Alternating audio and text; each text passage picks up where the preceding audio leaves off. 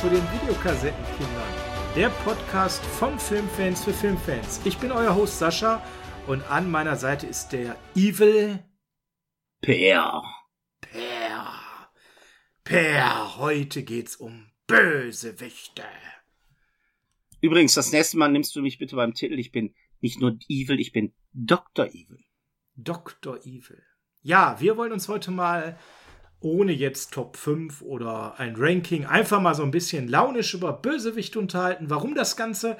Ich habe da letztens irgendwo auf einem amerikanischen Board eine Diskussion erlebt und die war äh, da sehr suspekt, wer da als böse empfunden wird und wer nicht. Fand das krass, dass das so auseinandergeht. Hab gedacht, ich schreibe mal in unserer Twitter-Community einfach mal, wen die Leute so böse finden. Und darauf gab es coole Reaktionen. Ich dachte, ey, das interessiert die Leute, lass mal eine Folge dazu machen, Bär.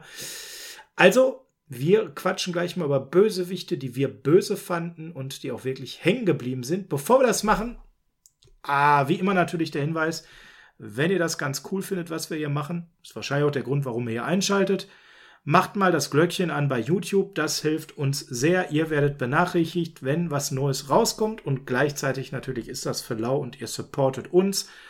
Und Ihr dürft uns gerne auch bei Instagram oder bei Twitter folgen, jeweils einfach Videokassettenkinder ohne Freizeichen in einem Wort eingeben, auf Enter drücken und dann sind wir da mit diesem schönen roten Logo, mit diesem schönen roten zeitlosen Logo mit gelber Schrift und da bitte gerne folgen.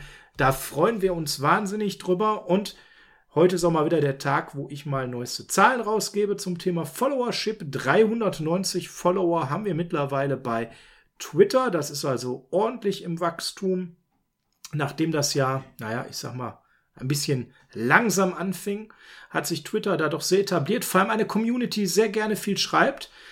Ähm, dafür haben wir dann eine Community, die etwas stiller ist bei Instagram, aber da haben wir mittlerweile 1100 Follower. Wir haben also die 1000 ja vor gar nicht so vielen Folgen geknackt und mittlerweile sogar 1100. Also es geht weiter, es entwickelt sich in die richtige Richtung. Vielen Dank an euch alle da draußen.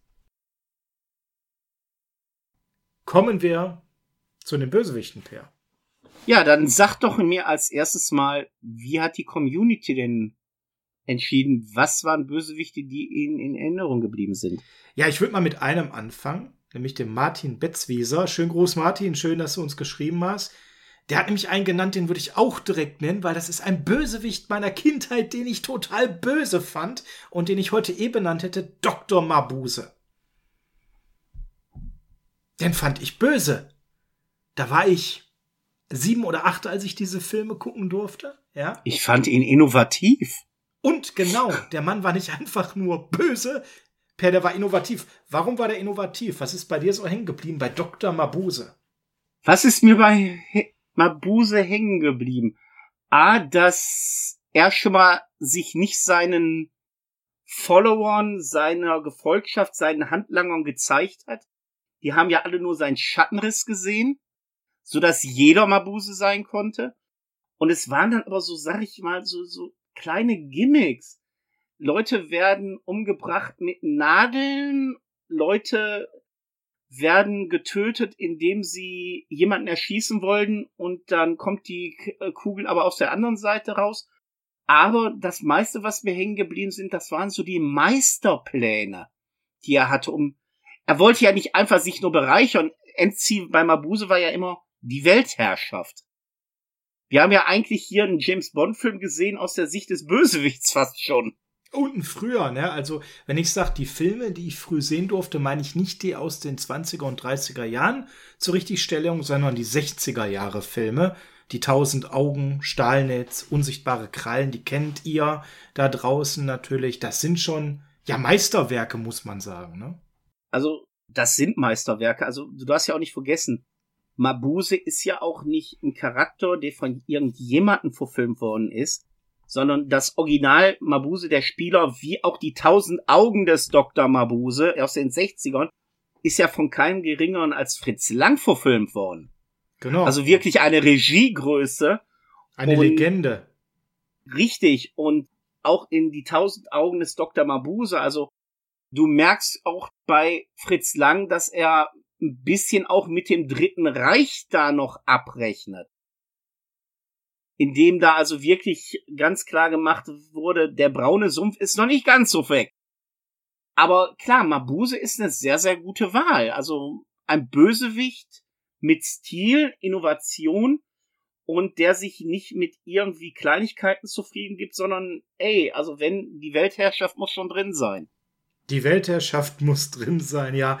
Also an der Stelle vielen, vielen Dank an unsere Community, in dem Fall den Martin, dass er das da reingespielt hat, weil der stand schon auf meinem Zettel, Martin, und dann lese ich das. Ich betreue hier unser Twitter und muss sagen, äh, mega. Ne? Ich musste sofort lachen, weil äh, passt, wenn da zwei Leute so den gleichen Gedanken haben. Welchen ersten Bösewicht speist du denn hier rein? Das war jetzt so ein Bösewicht meiner Kindheit, den ich wirklich so richtig gruselig fand, so mit sieben, acht Jahren.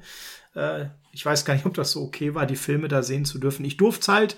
Die liefen da halt so im ZDF abends und äh, ja, den fand ich richtig gruselig, aber auch innovativ und faszinierend. Also dann muss ich ganz klar sagen, mein erster Bösewicht ist eine Figur, die ich als kleines Kind das erste Mal gesehen habe. Ich glaube, ich war so vier Jahre. Die liefen damals im öffentlich-rechtlichen, die Filme.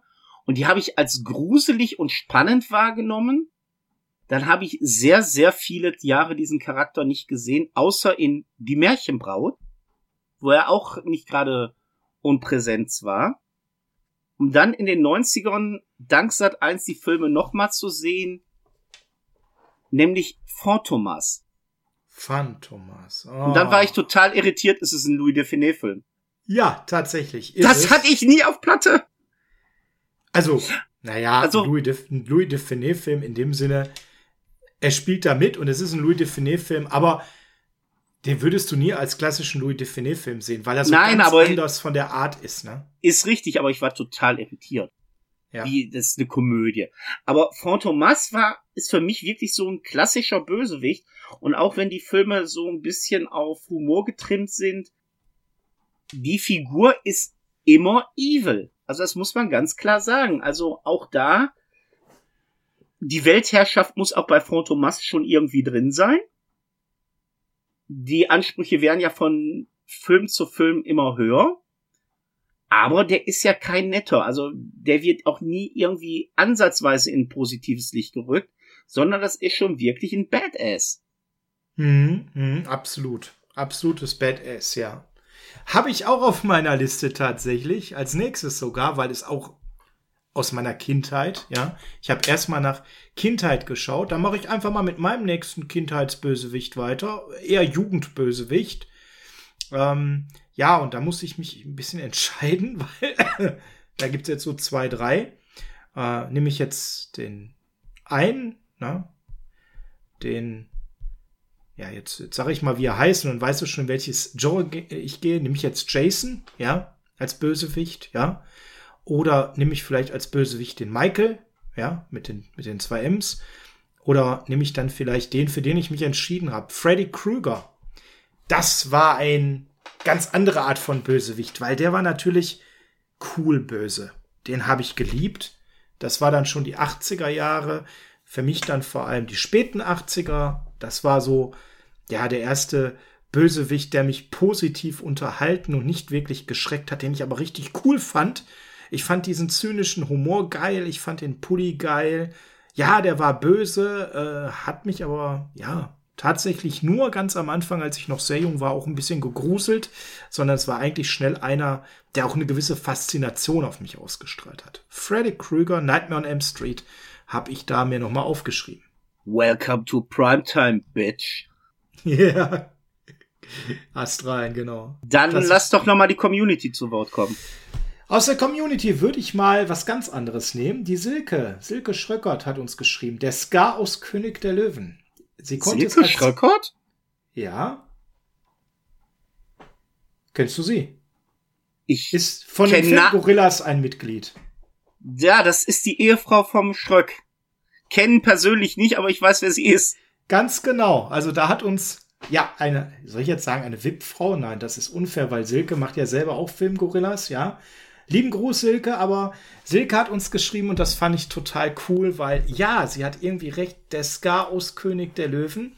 denn sie konnte das schon als Kind nicht fassen, dass er seine eigenen Familienmitglieder umbringt bzw. umbringen wollte und fand sie halt total krass. Ja, ja, wenn man das ist, mal so betrachtet, hui. Ist gar nicht sogar so krass, dass er seinen Bruder gefressen hat? Mhm, genau. Ne? Also ich glaube, äh, den ein, Mufasa. Da ist, da ist das sogar, ne? Mufasa, ne? Hieß der genau, ne? Also, genau, da schreibt da nämlich der, der Quote, äh, er frisst sogar Mufasa. Man sieht ihn mit dem Schädel spielen und dann schreibt Silke, na toll, jetzt bekomme ich wieder Albträume mit einem lachenden Smiley. also lieben Gruß, Silke. Ja, äh, König der Löwen habe ich sehr spät gesehen, deswegen war der für mich nicht mehr so böse, aber schon auch, wenn man den als Kind sieht, und ich habe ja selber Kinder, ich kenne ja die Wirkung, äh, weil ich es live bei meinen Kindern sehe, wenn die solche Filme sehen, wenn etwas richtig böse ist, das kannst du dein Leben lang in der Kleidung tragen, dass du das nicht mehr vergisst. Ja, ähnlich wie das ja bei uns teilweise auch war mit anderen Bösewichten. Okay. Ähm, dann sag jetzt, also du bist dran, ich komme danach. Ich hatte doch Freddy. Ach so, oh. Du bist dran. Okay, dann hau ich jetzt mal in meinen Augen einer der größten Bösewichte aller Filmzeiten raus. Das ist der Mann mit Atembeschwerden. Das oh, ist, das, das ist, ist Vader. Die, die, Nummer eins von vielen als Bösewicht. Ja, jetzt muss ich sagen, ich steige hier ein bisschen aus im, im, im Kleinen, weil ich bin da jetzt nicht so der Riesenexperte. Alles, was ich jetzt sage, würdest du zerreißen. Du kennst dich da natürlich auf einem ganz anderen Level aus bei Star Ich spreche Folge 4 mit. Ja, äh, ich weiß noch so viel wie Ich bin dein Vater. Ja, das kennt natürlich jeder. Und schwarze Maske, langer Umhang, gar keine Frage. Todesstern, Weltall. Also das kriege ich alles noch hin. Ich habe die auch alle gesehen. Aber ja, ich oute mich jetzt mal. Ich bin kein Fan tatsächlich, ne? sondern ich habe die gesehen und das, das ist es auch. Du magst die aber sehr. Erzähl mal. Ich mag äh, drei Filme. Ich sag's mal so rum. Also die mittlere Trilogie, die Originaltrilogie ist für mich ein halbes Heiligtum. Aber Darth Vader ist einfach Badass vom Herrn, das Auftreten, das Gehabe, wie er sich gibt. Äh, nun bin ich der Meister und ja, das ist einfach genial. Verwäschert wurde eigentlich dieser Charakter durch Episode 1 bis 3, indem man seine Kindheit, seine lieben Jugendjahre und seine Liebe zu Amidada gezeigt hat. Aber so richtig Badass hat man ihn wenigstens wieder in ähm, dem Spin-off gemacht. Rogue Squad, nee, nicht Rogue Squadron, oh, wie hieß er jetzt? Ja, ich muss passen, aber ich Ist egal. Raus. Wenn du mir jetzt Fragen stellst, dann bin ich todeslost. Ne? Ist egal. Da hat er jedenfalls zum Schluss von dem ersten Spin-off nochmal einen Auftritt gehabt, wo es darum geht, wie die Rebellion an die Todespläne kommt. Äh, ich, mir fällt jetzt gerade wirklich nicht der Titel ein. Und da darf er auch mal so richtig best sein, richtig durch die Gegend äh, um sich kämpfen. Und ja. ja, es ist einfach das ganze, der ganze Mythos, das ganze Äußere. Also, Entschuldigung, es gibt keinen größeren Bösewicht fast als Darth Vader. Und Keine der Meinung Figur. bist du nicht alleine. Der wurde auch mehrfach in der Com äh, Community genannt. Zum Beispiel unter anderem von jemandem, den ich aus einem anderen Podcast, den ich mache, schon ganz lang kenne. Ich habe ja noch einen Football-Podcast am Start für die San Francisco 49ers mit dem Niners Huddle. Und da ist ein ganz treuer Hörer, der Daniel, der kommt übrigens hier aus Duisburg per, geografisch extrem nah an uns dran. Daniel aka 49ers Duisburg hat auch geschrieben, als Kind war das ganz klar Darth Vader. Yes, Daniel. Ne? Also du merkst, du bist nicht allein. Das sehen viele so. Ja. Der war Bitte. einfach böse. Ne? Ich würde noch einen anderen reinschmeißen. Ja. Ähm, und den würde ich reinschmeißen, weil diesen Film habe ich tatsächlich vor nicht allzu langer Zeit gesehen. Der, der ist mir durchgerutscht ähm, als der rauskam, ich weiß gar nicht, ob du den Film gesehen hast, ich fand den aber auch wirklich böse, ja. Ist jetzt vielleicht nicht so ein Oberbösewicht, aber der F1902 schreibt ähm, Lars Eidinger in Abgeschnitten. Ja, das ist ja so ein, so ein Messerschwinger, ja. Messerschwingender Psychovergewaltiger überzeugend gespielt. Absolut, gebe ich dir total recht. Ich muss sagen, der Film hat mich persönlich überrascht. Ich hatte überhaupt gar keine Erwartungen. Fand den recht gut und gelungen und ja, total gut auch den Bösewicht drüber gebracht. Äh, weiß nicht, hast du den gesehen zufällig? Nein, höre ich gerade das erste Mal. Okay. Hast du Trainspotting gesehen? Nein. Okay, die Liste der Filme, die wir unbedingt reviewen mussten, weil du sie nicht gesehen hast, wird ja immer länger. Der Batchby aus Trainspotting wird hier noch genannt von Calderao. Äh, vielen Dank. Ja, auch den fand ich persönlich sehr gelungen als Bösewicht. Ne? Ja, aber ist für mich kein Top-Bösewicht. Soll ich mal mit einem Top-Bösewicht von mir weitermachen? Mach mal mit einem Top-Bösewicht von dir weiter, genau. Ist auch ein relativ neuer Film. Es gibt da so einen Batman-Film und es gibt da den einen Joker-Darsteller, der wie kein anderer Stift verschwinden lassen kann. Der Zauberer. Der Zauberer. Und du weißt, du weißt, welchen ich meine, und das ist natürlich klar, diese Geschichte, wenn man Heath Ledger nennt, auch eine gewisse Tragik, gar keine Frage, aber mal ganz ehrlich, kann man überzeugender einen Bösewicht spielen als in diesem Film, wo dir das Lachen im Halse stecken bleibt, weil der auf der einen Seite chronisch lustig ist und auf der anderen Seite übelst böse. Also ich muss ganz ehrlich sagen, ich habe fasziniert im Kino damals gesessen. Ich habe sowas noch nie gesehen. Und äh, ich fand es extrem mutig, äh, viele Jahre später einen eigenen Joker-Ableger rauszubringen. Fand aber auch die ähm, Darstellung, ich glaube, Adrian Brody war es, ne? Joseph Phoenix. Äh, äh, ah, der, der, der, ja, der äh, Joaquin Phoenix, ja. Auch extrem überzeugend. Die Rolle des Jokers ähm, bringt viele Chancen, überzeugend einen Bösewicht drüber zu spielen. Man kann auch gnadenlos daran scheitern, aber wir haben zweimal unfassbare schauspielerische Leistungen gesehen und deswegen der Joker mal so ganz allgemein. Wir haben ja auch mit Jack Nicholson eine ganz andere Interpretation dieser Rolle gesehen. Cesar Romero. Ja, ist für mich aber tatsächlich ein sehr böser Bösewicht, den ich aber irgendwie sympathisch finde. Heath Ledger hat es aber geschafft tatsächlich, dass mir das Lachen im Kino live mehrfach im Halse stecken blieb. Also wenn wir generell den Bösewicht der Bösewichte suchen würden, äh, unabhängig jetzt von Film, dann muss man sagen, dann gibt's eh nur den Joker, weil keine Figur ist so krank und das nicht im positiven Sinne, so krank im Kopf, wo man wirklich Albträume von kriegt, wenn man nur von seinen Taten hört. Also gebe ich absolut recht, der Joker ist echt schon eine Marke. Der ist Upsi. schon richtig krass weit vorne, würde ich fast sagen. Ne? Sollen wir Aber mal in die Community reinschauen? Bitte? Der Mirko Kuschel hat geschrieben, Colonel William Tevington, gespielt von Jason Isaacs in Der Patriot. Gnadenlos, böse bis ins Mark, eiskalt, der Bösewicht war besser als der Film. Ja, also der Film war nicht sonderlich gut. Das muss ich jetzt wirklich direkt mal raushauen. Äh, den habe ich gesehen. Aber ja, ich, ich kann nachvollziehen, was du sagst. Der Bösewicht, ich habe den, oh, ist viele Jahre her, dass ich den gesehen habe. Ähm, aber der ist tatsächlich auch bei mir als äh, sehr, sehr gut und überzeugend dargestellt rübergekommen und ist auch was haften geblieben. Bei mir, ja, über den Film brauchen wir, glaube ich, nicht weiter reden. Ne? dann möchte ich jetzt einen Bösewicht mal raushauen, der mir in Erinnerung geblieben ist, der tatsächlich drei Filme brauchte, nee, zwei Filme brauchte, bevor man ihn ansatzweise sehen konnte und hm. vier Filme brauchte, bevor man ihn überhaupt gesehen hat. Weil im ersten Film hat man nur seine Organisation erwähnt und ich meine Blofeld. Ernst Stavro Blofeld. Yes. Und ich meine nicht die äh, Daniel Craig Geschichte, sondern die richtigen Nein. Filme. Weil Der also die Craig-Filme, naja. Weil das finde ich so ganz genial. Weil du hast Blofeld, der insofern in Dr. No nur indirekt Erwähnung findet, weil man ja seine Organisation, die hieß damals so schön noch auf Deutsch das Phantom, weil man hat einfach nicht gedacht, dass man Spector als Abkürzung sehen muss und hat einfach auf Spector das Phantom übersetzt. Da wird nur seine Organisation erwähnt. Im zweiten Teil siehst du dann wirklich nur jemanden so ab Bauchdecke abwärts, wie jemand eine Katze streichelt. Und der Typ hat noch nicht mal einen Namen und da wird nur gesagt, ja, ich bin der Chef von Dr. No und wir rechnen uns jetzt dafür.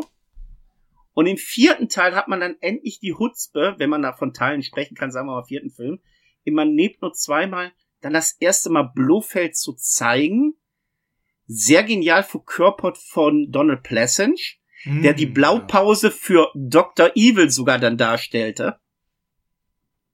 Um dann zwei Filme später, nee, zwei Filme, doch einen Film später, in Telly Savalas das ultimative Böse zu finden im Geheimdienst ihrer Majestät, in dem diese Figur so böse ist, dass er sogar am Hochzeitstag auf dem Weg zur Hochzeitsreise die Frau vom Bond tötet.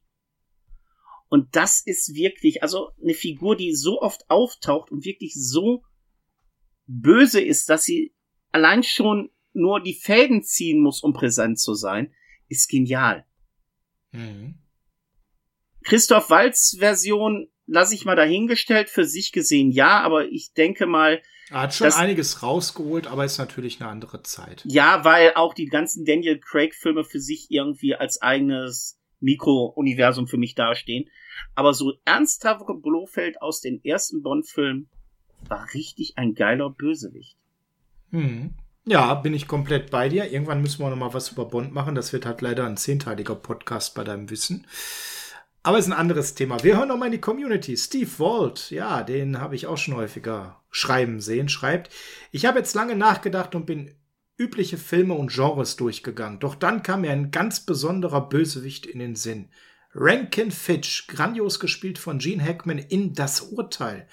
Wie dieser Mann über das Leben von Menschen entschieden hat, war heftig. Er ist vielleicht nicht der Oberbösewicht, aber mit Sicherheit ein Kandidat, der auf eine andere Art und Weise böse ist als der Rest derjenigen hier in dieser Liste. In diesem Sinne, Gerichtsurteile sind viel zu wichtig, um sie Geschworenen zu überlassen. Ja, nochmal ein ganz anderer Blick auf Bösewichte. Stimmt, manchmal haben Menschen auch Funktionen und Macht, die sie zu extremen Bösewichten machten. Ne? Leider ja. ja. Per, ich würde mal, ich würde mal Bösewicht von der anderen Seite denken wollen. ja. Ähm, denn wir haben jetzt auch viel über Filme gesprochen. Es gibt ja auch Serien mit Bösewichtern. Und auch auf die Gefallen, dass du jetzt ganz komisch guckst. Ja. Es gibt für mich halt auch Bösewichter in Serien, die waren die Bösewichter in Serien. Wenn du an die 80er Jahre denkst, und an Straßenfeger von Serien, gerade so im Abendprogramm. Was fällt dir da ein? Wie definierst du jetzt Abendprogramm? So Vorabendprogramm oder richtig Abendprogramm? Abendprogramm. Was war da in Deutschland? Was hat da jeder geguckt? Boah. Schwierig, ne? Da ich kann dir sagen, so was die geguckt haben. Dallas ne? und Denver Clan. Jo. Wer war der Bösewicht in Dallas? J.R. Ewing. Konnte man damals böser sein als der? Ja, indem man eine Frau war und Alexis, äh, Alexis Colby hieß. Ja, aber äh, also für mich John Ross, J.R. Ewing gespielt von dem grandiosen Larry Hackman, der war für mich so ein klassischer 80er Bösewicht, total manipulativ, war ja ein äh, Ölmagnat. Empathie war für den einfach ein Fremdwort. Der hat einfach immer nur um sein Geld, äh, sein ganzes Handeln ausgerichtet egal wie viel äh, schlimme Dinge anderen Menschen dabei passiert ist, sehr oft sehr zwielichtige Methode. Ähm, und man muss das ganz klar sagen, der war für 80 Millionen Zuschauer allein in den USA, das waren ja Einschaltquotenrekorde, die nie wieder erreicht wurden, der Bösewicht schlechthin. Hör mal, J.R. Ewing war der Grund, ungelogen, warum wir damals den Videorekorder gekauft haben. Weil mein Bruder hatte damals Wechselschicht und konnte folgedessen, das lief ja damals immer um, ich glaube, vier in der acht auf dem ARD, dienstags. Und mein Bruder konnte aufgrund seiner Wechselschicht immer nur alle 14 Tage Dallas gucken.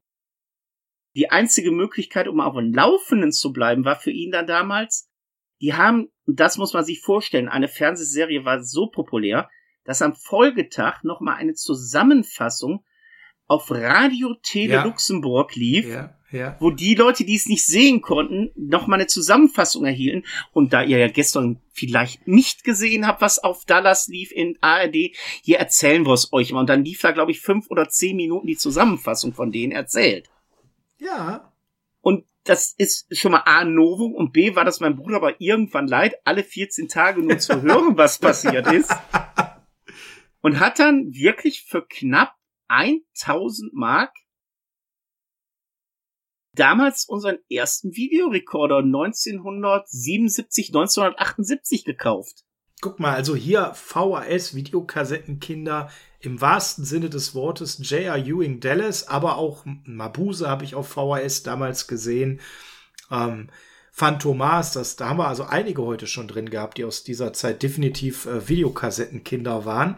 Wir gucken nochmal in die Community. Der Pader H aus H schreibt, zwar kein Filmbösewicht, aber Homelander aus The Boys ist so abgrundtief böse, dass er jede Szene für sich einnimmt. Super geschrieben und überragend gespielt von Anthony Starr. Yo, muss ich sagen, The Boys äh, fand ich auch eine erfrischend andere Superhelden-Serie. Da hat mir der Homelander sehr gefallen bin mal gespannt, wo es mit seinem Karriere, mit seinem äh, Charakter über die Staffeln hingeht. Per, du wärst wieder dran. Ich habe da jetzt einen ganz klassischen Roman, Film, Serie. Dieser Charakter hat eigentlich überall mitgespielt und ist eigentlich auch was ganz Böses. Auch ein, ja, Monster kann man ihn auch schon nennen meiner Jugend. Dracula. Dracula, okay. Dracula fand ich immer sehr ja. Gerade damals die gespie äh, Filme gespielt von äh, Christopher Lee. Weil einerseits dieses aristokratische, dieses ja, gehobene und dann, ja, er will eigentlich nur dein Blut und dein Tod. Hm. Dracula war für mich eigentlich immer so ein ganz fieser Fiesböseling. Also Dracula hätte ich da noch. Ja, ich fand den, fand den sehr suspekt als Kind. Ne? Da habe ich dann irgendwann mal, ich glaube im WDR war es oder so, ein Dracula-Film lief da. Ich weiß gar nicht mehr mit wem war, schwarz-weiß auf jeden Fall. Und ich fand das halt suspekt, ne? Das, das, da habe ich sehr mit gefremdet. Ich wollte das gar nicht weitersehen, kann ich mich erinnern. Ja. Ja, hören wir nochmal in die Community rein. Wen haben wir denn da noch so? Es gibt natürlich Filme, schreibt jetzt hier zum Beispiel in Dico 49ers, schreibt äh, Amon Goeth, Schindlers Liste, weil es leider kein Filmbösewicht war. Ja, wenn realer Stoff verfilmt wird, dann, äh, wenn das mit so Gräueltaten zu tun hat oder ähnliches, klar, dann ist manchmal das Leben so schlimm, dass da wirklich schlimme Bösewichte sind. Ähm, aber umso wichtiger, dass sowas eben verfilmt wird, gar keine Frage. Ich würde noch mal auf einen umso fiktiveren Charakter gehen nicht, weil der Oberböse ist, aber ich finde von der Art des Böseseins und von der Facettenreichheit und weil er uns jetzt schon über 20 Jahre begleitet und in einer der einer absoluten Lieblingsserien mitspielt, sollte er heute hier zumindest noch mal unter den Honorable Mentions sein. Charles Montgomery Burns. Das ist für mich auch noch ein schöner Bösewicht der ist doch nicht böse. Der ist Montgomery Burns, alt. der Besitzer des Kernkraftwerkes von Springfield, auch so ein absolut oberempathieloser Vollhorst, äh, Kapitalist vor dem Buche. Man könnte auch sagen, eine modernisierte Version von J.R. Ewing, ja, äh, mit seinem absolut unterwürfigen Assistenten Smithers, ja, den er ja sehr gerne da äh, nutzt, um seine Schuhe mal wieder ein bisschen zu polieren, ja. Ähm, ist halt einer, der zum Beispiel auch mal den, äh, den Hund von Homer eingeschläfert hat, der ganz viele andere schlimme Dinge gemacht hat, äh, ja gerne auch so seine Abfälle einfach in den Kanal schüttet und so weiter. Per, das weißt du besser als ich als Simpsons-Fan. Ähm, ist ein, ist ein verwirrter alter Mann, aber ist streng genommen, wenn man seine Taten mal für sich sprechen lässt. Er wird natürlich immer, am Ende steht er häufig als der Verlierer da, aber ist schon halt eigentlich von den Taten her ein sehr böser er ist konsequent in seiner Handlung. Also er lebt eigentlich noch, sag ich mal, 100 Jahre zurück, wo Gerechtigkeit gleichzusetzen ist, wie viel Geld hast du? Hast du viel Geld, hast du alle Freiheiten der Welt. Und für ihn ist es eigentlich ganz normal, äh, ja, mein Gott, du bist böse zu mir oder gibst mir Widerworte ja, dann vernichte ich dich, indem ich dich erstmal in den finanziellen Ruin und dann mitunter in den Selbstmord treibe, weil ich hab ja bin reich und ich habe das Recht dazu. Also mhm. Also Burns ist einfach eine konsequente Figur, nur 100 Jahre zu spät. Wobei über das Alter von Burns kann man sich ja auch streiten. Vielleicht ist er einfach. da gibt's unterschiedliche.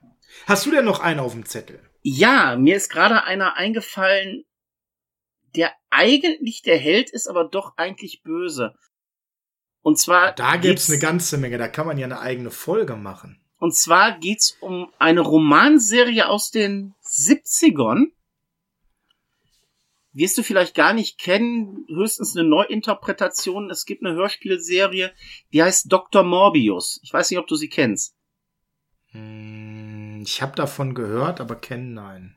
Und äh, in den 70ern gab es eine Romanreihe, ich glaube, die kriegt man mittlerweile wieder, weil die war auch so heftig, dass die dann aus dem Verkehr gezogen worden ist. Die ist Dr. Morton. Und es geht eigentlich schlicht darum, um einen Arzt, der das Gesetz in seine eigenen Hände nimmt, ist aber dabei auch nicht gerade zimperlich mit seinen Taten. Also da werden Leute auch gerne mal, die er für schuldig hält, dann für seine medizinischen Experimente ein bisschen ver- oder zerschnibbelt.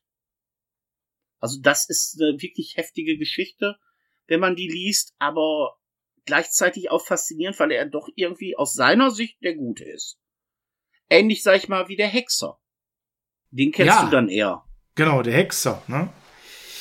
Ich habe mir noch mal was ganz anderes aus dem Serienbereich ausgesucht, weil da gibt's natürlich jetzt so im Crime-Bereich unheimlich viele Hauptbösewichte, ja. Ähm, ich habe mal eine Serie genommen, wo es eigentlich in allen Staffeln nur darum geht, wer ist er? Wer ist denn dieser Bösewicht? Und der spielt eigentlich die ganze Zeit kaum mit. Aber seine Taten sind umso schrecklicher und auch wenn es immer den Fall der Woche gibt, verliert diese Serie nie aus den Augen, diesen einen Bösewicht zu finden. Es geht um Red John, dem Bösewicht von The Mentalist. Weil das für mich eine Serie ist, die das wunderbar schafft, durch jede Woche so den, den, ne, den Bösewicht der Woche mhm. zu präsentieren und den Fall der Woche, the Case of the Week, ne? Der muss gelöst werden, aber eigentlich geht es ja Patrick Jane, dem Mentalist, nur darum, Red John zu finden. Und er durchlebt ja auch verschiedenste Stadien bei dieser Suche, hat auch diverse Verdächtige, die er hat, die es dann am Ende nicht sind. Und diese Auflösung nachher ist einfach auch genial, wie die sich zuspitzt und wie sich das alles zusammenpuzzelt, was du da über die Auflösung ist Staffel 6, wenn ich mich recht, recht erinnere, über sechs Jahre immer so nicht mal scheibchenweise, sondern fragmenteweise über Red John geliefert bekommen hast. Fand ich ziemlich genial gemacht, diese Serie an der Stelle die hat einfach davon gelebt, immer wann geht's weiter? Wann, wann wird wieder etwas über Red John bekannt? Ich möchte selber miträtseln. Und dann gab es mal wieder drei Folgen, so keinen richtigen Hinweis. Die, die Hinweise waren so dezent in den Fällen im Hintergrund, dass du erst im Nachhinein beim zweiten Mal gucken der Serie darauf kommst. Auch in dieser Folge gab es einen Hinweis auf Red John. Du hast es nur nicht gesehen. Ja, weil wenn man nicht weiß, wer es ist, dann sind natürlich manche Hinweise extrem dezent gewesen. Tatsächlich eine Serie, in der es in fast jeder Folge ein Hinweis auf Red John gab oder zumindest ein kleines Zitat. Mentalist ist ein sehr gutes Beispiel, wie sehr auch durch den roten Faden eine Serie dich bei der Stange hält. Genau. Also ich muss ganz ehrlich sagen, die Staffeln, wo es wirklich primär ja um die Jagd nach Red John geht, habe ich geliebt. Absolut. Dass man nach dem Bereich, nachdem Red John enttarnt, verhaftet und vernichtet worden ist, weitergedreht hat, zeigt dann aber auch, wie überflüssig alles danach war. Ja, es ging ja eigentlich danach nur noch darum, ja, das Happy End zu zeigen, was alle seit sechs Staffeln sehen wollten. Die Hochzeit der beiden Hauptdarsteller, ich bin ganz, ich bin ganz ehrlich, das klingt jetzt vielleicht ganz hart, ich habe die siebte Staffel nie gesehen. Meine ich, Frau und ich, das war so eine, so eine gemeinschaftliche Serie. Wir haben die zusammen weggebinged. Ich habe der immer, als die noch nicht streamable war, ich habe der immer die neueste DVD-Staffel zwischendurch mal gekauft und geschenkt. Und als da nach der sechsten Staffel Red John gefangen war, war ich fertig mit dieser Serie. Und dann kam Staffel 7 und ich denk, na nu, was kommt denn? Red John ist doch gefangen. Hab dann mal kurz im Internet geschaut, okay, Jane und Lisbon heiraten. Das brauchst du nicht. Du brauchst keine Liebesserie. Meine Frau hatte diese siebte Staffel geliebt. Ne? Ich will ja jetzt gar nicht die Klischeeschublade aufmachen. Die hat die Folgen alle alleine geguckt. Die fand das total geil, dieses Happy End. Ja, die hat noch heute alle sieben Staffeln stolz in ihrem Regal stehen, guckt immer wieder, ob es irgendwann eine achte Staffel gibt. Ja, Äh, nee, für mich war nach der sechsten Staffel mit der Auflösung Red John diese Serie tatsächlich zu Ende. Also sehe ich genauso. Nach der sechsten Staffel war Schluss. Ich habe dann tatsächlich noch ein paar Folgen der siebten gesehen, musste aber dann auch für mich ganz ehrlich feststellen, die Qualität hat so gelitten und auch dieses Mitfiebern, ja, ein Hinweis, ein Hinweis war nicht mehr gegeben, so dass ich dann für mich entschieden habe, ich brauche den Prolog nicht, aber als anderes kannst du diesen Film wirklich nicht sehen oder die siebte Staffel. Ähm, einen hätte ich dann aber tatsächlich noch. Einen habe ich auch noch und dann ist meine Liste erschöpft. Ich wollte es nicht übertreiben. Und zwar möchte ich dann auch mal ins Seriengenre gehen. Na endlich. Und zwar aus einer Serie, die ich persönlich eigentlich nur als durchschnittlich ansehe. Und ich werde jetzt gesteinigt, wenn ich sage, und zwar geht's um MacGyver. Nö, da bin ich bei dir. Eine völlig durchschnittliche Serie. So, aber jede Staffel von MacGyver hatte diese eine Folge, wo seine Nemesis aufgetaucht ist. Nämlich der Charakter Murdoch. Nicht zu verwechseln mit Howling, Matt Murdoch aus dem A-Team. Das war ein äh, Auftragskiller, ein, äh, ähnlich wie der Hexer, weil wir ihn gerade vorhin erwähnt haben, mit der mit Masken wahrscheinlich viel erreichen konnte. Und in jeder Staffel ist dieser Charakter einmal aufgetaucht.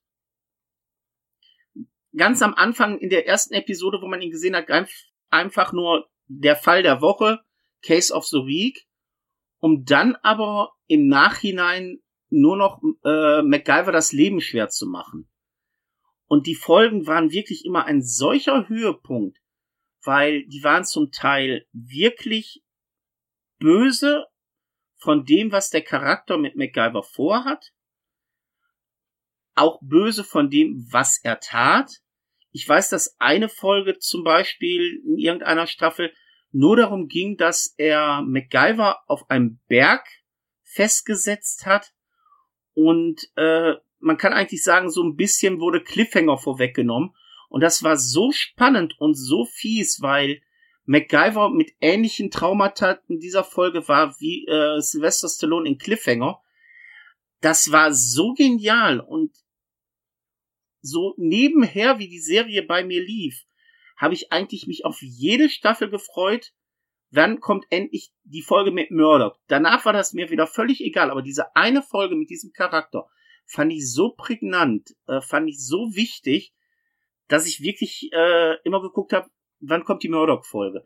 Ich mir sogar die Mühe gemacht habe, Jahre später nachzugucken im Episodenguide, wo sind die Murdoch-Folgen, damit ich die gezielt mir dann nochmal angucken konnte. Mhm. Also das ist wirklich ein ganz genialer Charakter für eine Serie, die ich persönlich nicht ganz so toll fand, aber das war immer so ganz genial. Guck mal, hier kommen heute auch Sachen, da habe ich, zum Beispiel, ich hätte jetzt heute bei dir mit Hannibal Lecter gerechnet, ne? sag ich mal so. Ne? Deswegen habe ich den auf meiner Liste gar nicht drauf. Ich dachte, der kommt bestimmt bei dir. Und dann kommen so Sachen von dir, da hätte ich nicht erwartet. Ich finde das immer cool, wenn wir uns so ein Thema rauspicken, gar nichts vorher absprechen, außer das Thema. Und jeder sich so seine Gedanken macht und wir reden, also das, das wisst ihr vielleicht gar nicht als Hörer, wir reden da komplett gar nicht drüber. Sondern das Thema ist die größten prägnantesten Bösewichte. Und das schreiben wir uns und dann bereitet sich jeder vor und schreiben wir so, es ist vorbereitet. Lass uns das mal aufnehmen. Und keiner weiß, was der andere vorbereitet hat. Deswegen, wie viel Doppelungen wir haben oder was der andere so reinhaut, wissen wir an der Stelle gar nicht. Und das finde ich dann immer wieder spannend, weil da kommen Dinge, da, da hätte ich niemals im Leben drüber nachgedacht. Finde ich richtig cool. Und das macht dann immer unheimlich Spaß bei der Aufnahme. Ich sag nur die letzten beiden Top 5, wo wir uns gegenseitig sowas von äh, ja, den Wind aus den Segeln jeweils genommen haben. Ja, ja. Ja, ich würde gerne noch einen letzten nehmen, und zwar wieder zurück ins Filmgenre. Eigentlich habe ich noch einen Serien- und einem Filmgenre. Ich liebe halt Bösewichte. Ja, komm, einen habe ich dann auch noch. Ich würde mal mit den Filmen weitermachen und zwar mit einem Muttersöhnchen. Und wenn ich das so sage, dann mm. weißt du schon, dann weißt du schon, wen ich meine. Das Muttersöhnchen der Bösewichte. Norman. Norman. Norman Bates. Psycho. klar, keiner liebt Muttersöhnchen. Muttersöhnchen sind irgendwie doof, aber es gibt das eine Muttersöhnchen, nämlich Norm Bates, gespielt von Anthony Perkins, äh, wo wir sagen würden, oh, du bist Muttersöhnchen, finden wir total cool, weil das ist eine ganz besondere Form von Muttersöhnchen. Psycho. Ein Film, der mich in meinen jungen Jahren, wo ich den gucken darf, mein Gott, das darf man das gar nicht so sagen, da steht meine Mutter völlig schlecht da, ne? Verschweigen wir hier. Äh, unheimlich fasziniert hat, ne? Weil ja, er ist ein Psycho. der Filmtitel sagt es. Und für mich einer der tatsächlichen äh, Bösewichte schlechthin. Der hat mit dieser Art mich unheimlich damals in seinen Bann gezogen und das hat einen Riesenspaß gemacht. Okay. Kann ich nachvollziehen. Kann ich nachvollziehen. Also hat mich damals auch, wo ich den Film das erste Mal gesehen habe, total geschockt. Ja, dann komme ich mal zu meiner letzten Nennung. Der böseste der Bösewichte eigentlich der so böse ist, dass er noch niemals redet. Michael Myers. Ja, du gehst noch mal ins Horror-Genre zurück. Da habe ich mich ja vorhin schon ein bisschen entschieden. Nehme ich Jason, nehme ich Michael. Nein, ich habe Freddy genommen. Also du nimmst Michael. Michael Myers ist wirklich in meinen Augen böser als ein Freddy Krüger, böser als ein Jason, böser als ein Chucky, weil er ist einfach von Grund auf böse und das nicht erst als Erwachsener, sondern Jay, äh, Michael war als Kind schon böse. Allein die Eröffnungssequenz in Halloween, wo dem Killer die Maske runtergerissen wird, du hast ein kleines Kind, ist so heftig, dass der wirklich schon als Kind so abgrundtief böse war, dass es nichts zu überbieten ist. Ja, ja, bin ich voll bei dir. Ich würde mit einem ganz besonderen Bösewicht schließen. Ich würde nochmal zu Serien rüber switchen, weil es gab eine Serie, die hat mich total fasziniert damals, weil es ging dort um paranormale Aktivitäten. Und diese Serie hat ja dann einen Hype ausgelöst. Es geht um Akte X, die unheimlichen Fälle des FBIs. Und ein Bösewicht, der fast so unsichtbar war wie Red John.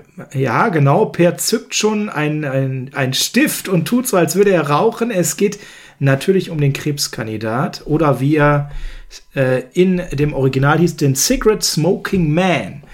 Gespielt von William B. Davis. Ähm, ja, ich würde sagen, es gibt kein besseres Beispiel für den Mann im Hintergrund, der unsichtbar die Drähte zieht, der an jede Menge Verschwörung beteiligt ist, dabei aber wenig Worte zu sagen hat, aber sehr gerne Zigaretten raucht.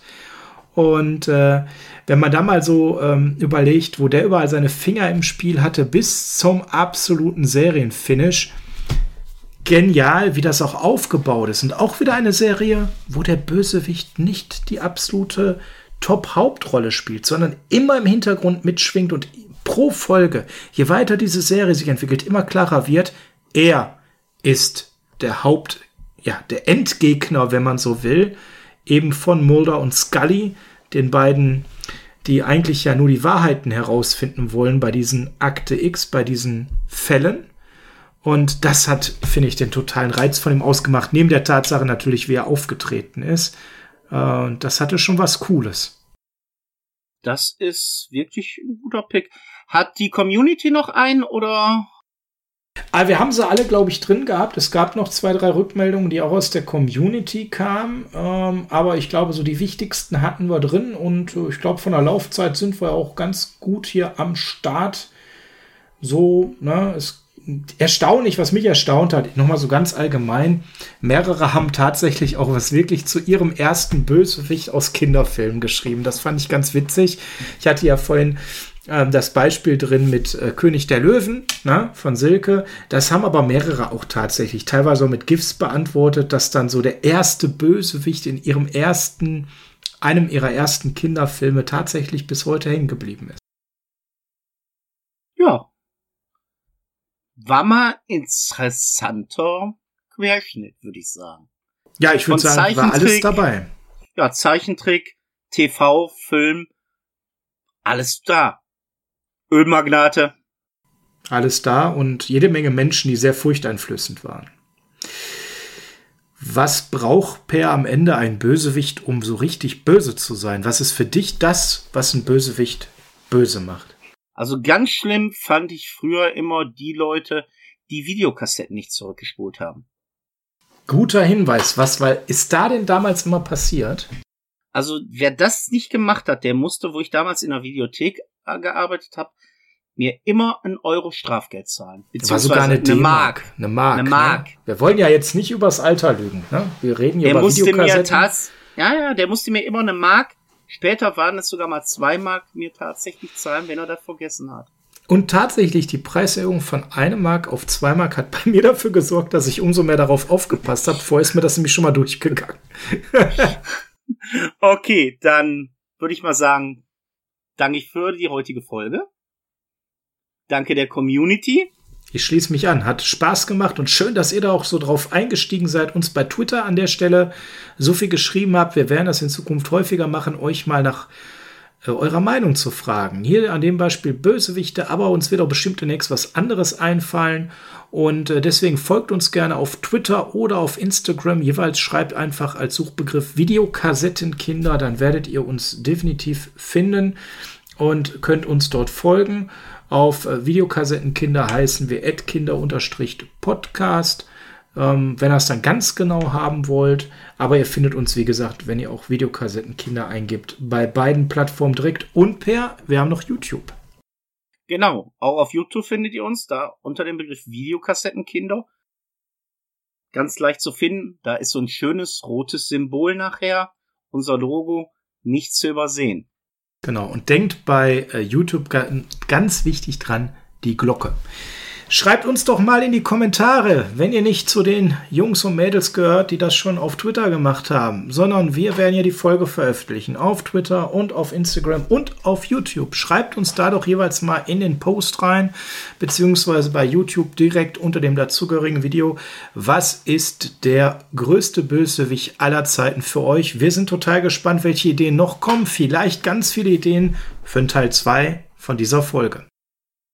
Ciao! Tschüss!